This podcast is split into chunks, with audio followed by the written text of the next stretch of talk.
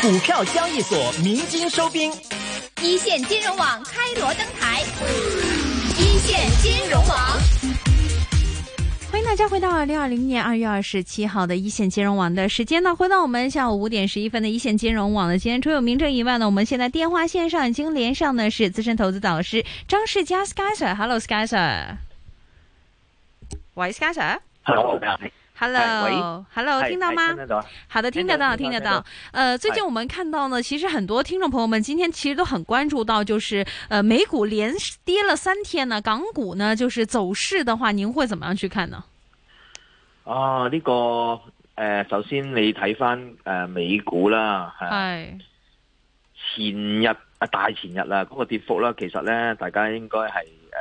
我諗好耐都未見過噶啦。系啊，佢標普期貨咧一日咧跌誒八十點啊，日頭時間喎，香港日頭時間喎，嗯嗯唔係嗯美國日頭時間。咁呢個咧追溯翻咧，我記得係應該去到特朗普當選嗰一日咧先至有。 OK，咁嗰日一跌完呢個呢，有啲學生就問我呃誒係咪係好抵買啦？咁我就同佢哋講咯，未住咯。誒、嗯，有啲有啲朋友問我，因為點解你你誒誒好耐未跌過？誒、呃大家呢都將美股當咗超級安全網，人人都話美股好，美股好，美股好是講咗幾年啦。嗯咁你一跌起上嚟呢，大家呢就咦仲因為手頭上嘅利潤好多啊，譬如你買咗蘋果啊、Facebook 啊、誒 Netflix 啊，好多好多係咁你咁多咁多錢賺緊呢，其實你咩位走都仲係賺錢嘅嚇、啊你 Tesla 嗰啲，就算你你都係賺錢，咁你對變咗呢，你走我走，個個走呢，嗰、個雪球效應呢，就誒、呃就好恐怖啦，連嗯續三日都跌誒、呃跌到冧冧冧嚇。啊咁但係你港股咧，其實港股咧就因為先前跌咗，啊，第一先前跌咗，第二咧 A 股比較好，因為我哋嘅疫情咧就好不幸地我哋誒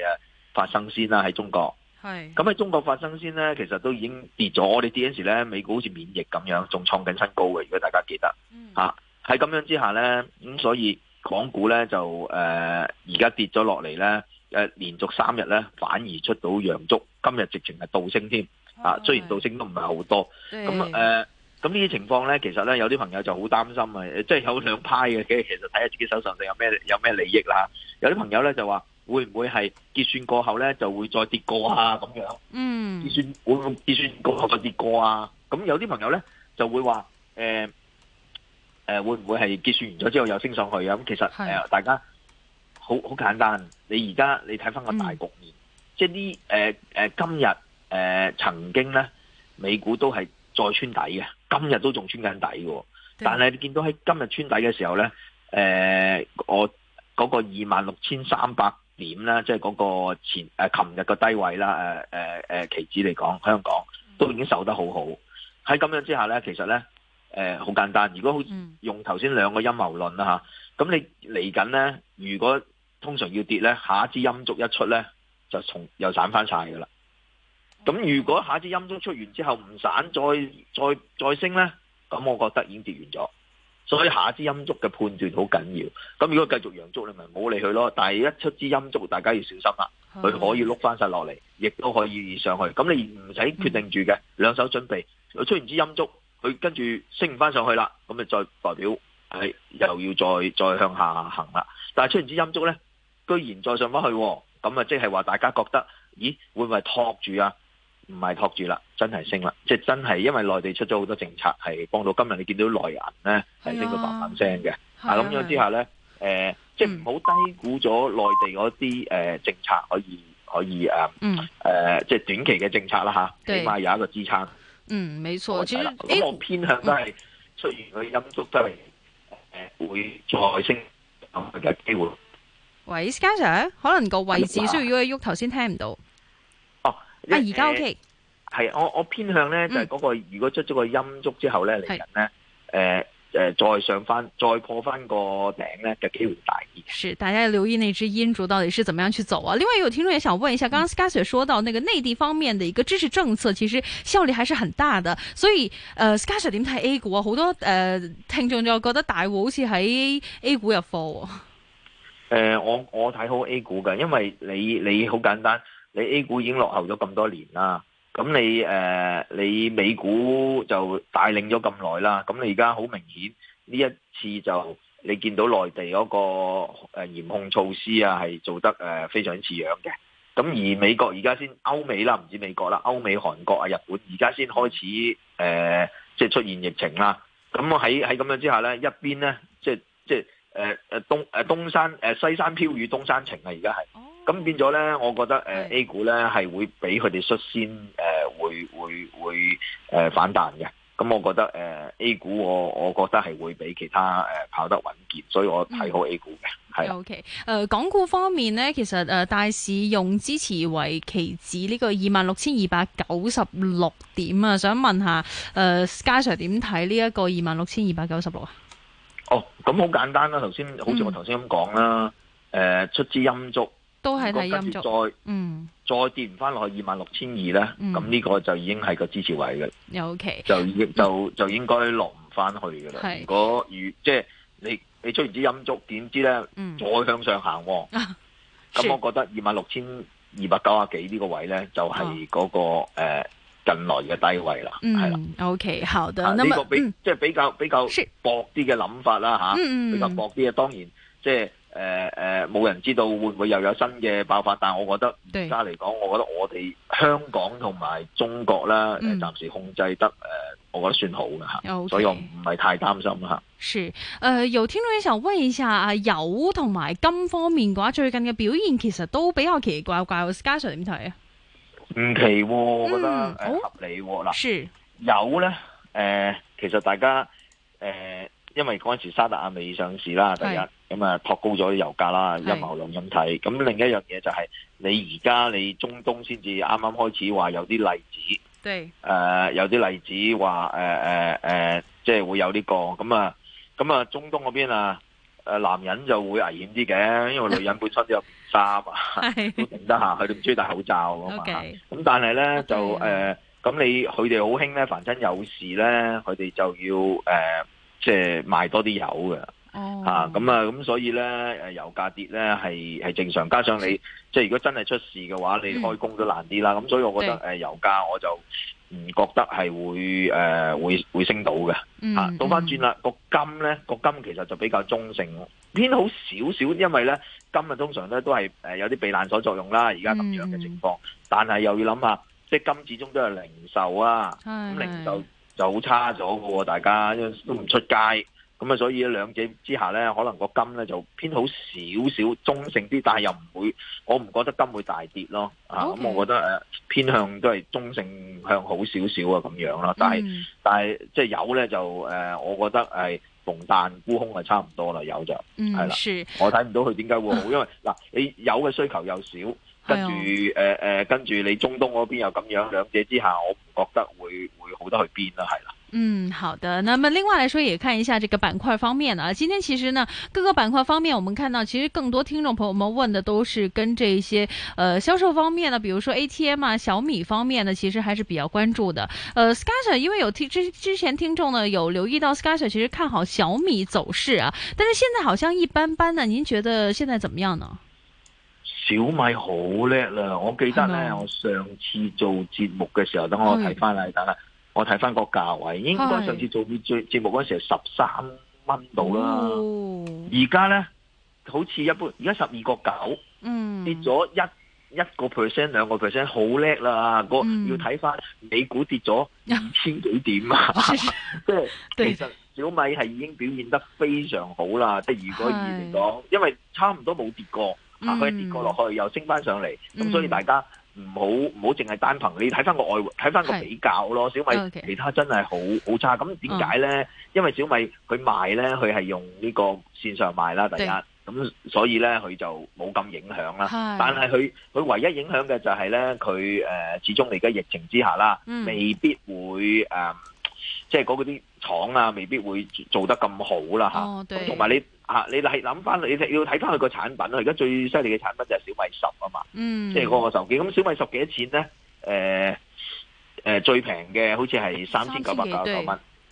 最貴嘅五千九百九十九。嗯咁其跟住咧再早一即係唔係啲五 G 嗰啲啦，渣啲嗰啲啦，就千幾蚊。其實佢行呢個 range 咧係好好嘅。而家華為出嗰部嗰部係兩萬幾蚊港幣喎、即係係咪先？即係你兩者咁係兩個市場，咁你小米能夠做到咁好犀利，同埋好似係誒，我記得佢有一個好好犀利嘅記錄啦，五萬五秒可以創造到銷售兩億嘅，哦，五十五秒喎，唔係五萬五日喎嚇。啊咁係你喺咁樣之下，我覺得小米其實誒係唔錯，只不過而家疫情之下就咁樣。咁其實咧、嗯就而家係誒玩緊嘅咩遊戲咧？係就好似我諗有啲聽眾好後生，冇睇過洛奇同埋呢個誒阿波羅打打打拳啊，哦洛奇啊，哦就係哦當年係點樣咧？就就係套戲嚟嘅啫，啊係邊個起翻身先咧就邊個贏，係啦嗯。咁而家咧就睇下邊一個可以復工得快，跟住咧佢哋就會搶佔市場，因為其實市場嘅購買力喺度嗱，大家。誒、第一佢未必做到，第二樣嘢做一樣嘢，而家大家抑壓住喺屋企啊，其實我啲購買力 咧，第日就爆出嚟㗎啦。消費欲頂唔順，啊 哦，真係頂唔順，自己都頂，我都頂唔順啦，啊真係。即係 咁係樣之下，咁所以到時咧，我個我係好犀利。咁我而家守得到啊！我算我算覺得係守得到噶啦，係連續三日都係陽燭嘅，同埋冇乜大跌過，十三嗯個幾跌到十二蚊，好叻噶哦啦，真係。喺咁樣之 OK，下，我覺得我仲係誒小米，我覺得係可嗯以。可以坐嘅，咁你話係咪好標青就唔係，咁啊啊嗯，但係就係邊個起得翻身就邊個邊個邊個贏啦！而家玩嘅遊戲係。係啦 OK ATM 方面啊，誒 Sky Sir 覺得邊個可以贏啊？哇，ATM 三樣嘢喎嚇，嗱，嗯首先逐隻講啊，係講 A 先啦。嗯誒、呃阿里巴巴本來就誒、呃表現得最幾好嘅係，但係咧佢冇辦法，因為始終受咗呢個美股嘅影響，因為喺美國上市啊嘛。對咁你最緊要美國跌啊，佢冇得佢個價冇得升啊嘛。也是咁所以咧，我覺得佢誒、呃、會曳啲啦。見到三隻之中最曳嘅係佢啦，但係我覺得佢都喺呢啲水平咧揾到啲支持位嘅。 OK 好啦，最靚嘅自然係騰訊啦，係啊因為騰訊本身係受，即係難聽啲講啦，係少少受惠於呢、個啊疫情嘅。哦咁你玩遊戲 啊，誒誒，即係對你點都好，點都係國家都鼓勵啊，係嘛？ 喺屋企係嘛？即係冇以前咁，以前就唔鼓勵噶嘛，是話青少年荼毒荼毒青青少年，而家唔會啦。啊，你留喺屋企誒打下機好過啦。就健康唔俾咁荼同毒啦，嚇，係啦，同埋騰訊佢都做咗好多線上嘅其他嘅服務係㗎。係係係咁喺呢方面咧，佢都受惠，咁所以佢咪比較好咯。好係啦，係係誒、我覺得誒、呃可以可以坐㗎。咁係跟住另外一隻就係啊啊嗰美團只美團啦，啊美團咧誒、其實就受到好嚴重嘅打擊嘅呢次，誒、呃嗯因為點解咧？你連買外賣都好麻煩，誒、但係哦係而家逐步放放緊出去啦，因為之前又有啲咩無無接觸啊，其實我都唔知點樣嗯無接觸啊嚇，咁咁但係誒、呃我我又唔誒，我覺得佢係應變得幾好嘅，所以你係見到佢咧係守得幾好嘅咁啊守住喺一百蚊啊，守咗好耐啦。咁嗯我覺得咧，誒而家個市場係炒緊復市嘅，即係復市嘅意思就唔係真係 announce 復市，係真真正正恢復個市場。因為而家好麻煩㗎，我啲朋友喺上海咧，佢去嗯係邊度咧，去啲重要嘅地方，佢都要攞個手機俾人檢查哦㗎，檢查你過去呢十幾日去過邊度啊，會係咁哦樣嘅。喺咁樣之下咧，即係你你好唔方便，大家都唔想出街，咁外賣都有叫嘅，但係個問題亦都唔方便。咁但係而家陸續開緊啦。嗯係大家開始外賣又翻翻嚟，同埋嗯另一樣嘢我都講過，美團唔係淨係靠外賣嘅，對佢靠旅遊，嗯對而家係完全冇旅遊，咁佢所以有一半嗰邊咧係啊完全就誒呃嗰、個業績冇辦法出到嚟，跛咗嘅。咁、哦但係呢啲咧誒遲啲會翻翻嚟嘅。咁所以而家應該係一個低位吸納嘅機會嚟㗎嘛。我覺得誒、呃我自己選擇我都係持有咯。哦，我就冇諗過喺呢啲位去去吸咯，三隻哦最靚暫時係騰訊嘅， O K，啊咁我就我你叫我係大手吸納，我冇我就冇咯。但係我都係係一路持有，都冇冇冇嚟冇走過啦呢只少。揸啦，少手揸一揸啦。係啦係啦係啦。啊阿里巴係啦巴方面嘅話，其實有聽眾想睇睇下會唔會升翻去二百二十七蚊呢啲位喎。哎呀，我我我冇水晶球啊。我長真係遠嚟講嘅話，可能總有呢一日咁樣係嘛？係呢個誒係可以講肯定有 嘅，但係唔知等幾耐。但係我覺得唔會唔使太擔心啦。其係實即係你你買得阿里巴巴，好老實講，你都係希望一個長遠嘅升幅啦。對咁你講緊啲阿里雲啊，各方面佢其實仲喺度啊，但係只不過好簡單，好似我自己我都有訂淘寶，我我係我我喺十幾日前訂噶啦，我到而家都未收到貨哦，係啊。但係咧啱啱好似唔知前日誒、呃通知我係出到開誒誒誒出咗貨啦。係係係咁係，即係話，即係話俾你聽，誒、開始一切恢復緊嘅。咁咁你冇辦法㗎，因為你你根本記唔到，你冇物流，你冇辦法㗎喎。咁但係嗯阿里巴巴唔止咁樣嘅嘢嘅，咁我對佢都有信心嘅。即係你唔係好，除非你美股真係好似呢三日咁繼續不停咁跌啫。但我覺得誒、呃只要我頭先講嗰個市，佢哦係出完支陰燭再升翻上去啦，係我覺得阿里巴巴都會跟翻上去，所以大家嗯坐下啦，二百坐二下十七蚊冇辦法啦， OK 高高買咗嚇，係啦。呃，这一个疫情之下，我们可以看到呢，各个板块其实都有调整，但是我们看到唯独物管方面的调整其实真的很小，而且继续来说的话，不停创新高。呃，其实也想问一下 Sky Sir，觉得这个物管呢，是不是可以长期持持有呢？这个同而且听众也想问一下，六零四九系咪你嘅挚爱啊？哦，有哇六誒，首先答咗物管先啦，係物管咧就不嬲都係我最中意嘅，系，但係咧我都有出咁啲貨啦，哦因為我有啲擔心，我有啲擔心嗱，但我嘅係擔心可能係過多餘咗啲嘅，啊我擔心乜嘢咧？我前兩日就擔心一啲基金經理始終都要出貨，哦即係喺咁樣之下，因為咧基金咧好多 redemption 誒、即係贖回啊，咁有好多冇錯基金贖回咧，咁我哋手頭上一定係好多物管股嘅。樣咁如果要要出貨咧，物管股咧，其實咧嗰、個估值係真係誒呃而家去到好高嘅水平，咁我覺得嗯我有個呢個擔心。但係咧見到個股價咧就都遲遲都冇跌，咁我都係噶啦。如果而家咧出又係一樣啦，出支陰燭再再升穿個頂咧，咁我都冇辦法唔追翻多啲啦嚇。咁、所以咧。誒，我覺得誒誒、呃長遠嚟講就一定好嘅。誒誒、呃係你我就成日都想等啲基金經理出貨嘅時候先至嚟先嚟買啫，因為基金經理我相信物管喺佢哋手頭上係會有好多。好啦，係咁啊，另外問起我只六零啊49啊六零四嗯九，OK，六零四九就係個保利物業啦。咁呢只咧我中意係嘅，雖然我手頭上亦都係冇啦，嗯即係我呢只好運啦，我喺個高位度誒、出晒啦。係但係而家佢哋佢又上翻嚟啦，我出我出嘅水平啊，應該六啊六啊七個幾啦，咁啊而家又上翻六啊七個幾啦。咁誒點解咧？因為誒、呃我覺得佢嘅誒市盈率係偏低嘅，啊誒、呃即係比其他嗰啲其他嗰啲哇個個六十倍啊、七十倍啊咁樣嗰啲嗰啲嗰啲嗰啲誒碧桂園啊、服務嗰啲，全部都係嚇、啊太好高啦！呢只係平啲嘅，咁我覺得呢只咧都唔錯，加上呢只半新股咧，嗯差唔多係。誒、又係一樣冇蟹貨，咁我覺得呢只我我都中意嘅，咁我揾緊機會買翻嚟啦，都係。嗯係啦，OK。另外也有听众想问一下 Sky Sir，这个微盟啊，二零一三呢遭到员工恶意删资料库，面对天鹅黑天鹅事件的话，您怎么样去判断什么时候可以再入伙呢？哦，未盟啊，未盟係啊其實咧就嗰件事咧，我記得就係、誒，佢、